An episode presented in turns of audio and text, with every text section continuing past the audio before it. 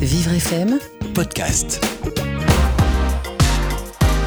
Aujourd'hui, dans Culturel, évoquons France Gall et la préparation de son mariage. Et oui, Jason, avec avec Claude François, mais il n'aura jamais lieu. Exactement. Tout était prêt. Le 1er février 1965, il a les alliances avaient été achetées, la magnifique robe de mariée de France Gall essayée et deux billets d'avion avaient été réservés pour célébrer le mariage entre elle et Claude François en Écosse. L'histoire entre les deux avait pourtant bien commencé. France Gall avait à peine 16 ans lorsqu'elle le rencontre pour la première fois. Et c'est le coup de foudre réciproque immédiat. Claude François était fou amoureux de la jeune femme.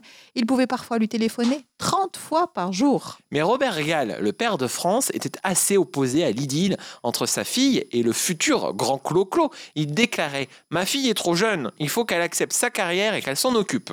France Gall en sera désemparé, meurtri. Mais les deux amoureux vont poursuivre leur amour. Claude François a décidé d'épouser France Gall et de se passer du consentement de son père Robert Gall. Méthodiquement, l'artiste fixe la date des noces le 5 mars 1965, le plus beau jour de leur vie. France Gall est comblée, d'autant plus qu'elle apprend au même moment qu'elle va représenter le Luxembourg à l'Eurovision avec Poupée de cire, Poupée de son, juste avant le mariage. Mais voilà, Claude François va très mal le vivre. Et lorsque France Gall remportera le concours, c'est le drame. Alors que France l'appelle, il lui répond d'un ton sec C'est très bien, mais pour nous, c'est fini. Jamais je n'épouserai une fille du métier.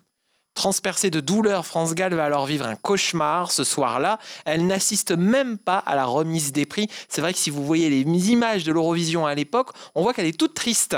Elle file en fait chez Claude François en prenant le premier avion pour Paris. Il la reçoit malheureusement avec violence, 15 jours de fâcherie, puis France Gall n'entendra plus jamais parler de mariage. Ils se sépareront deux ans plus tard.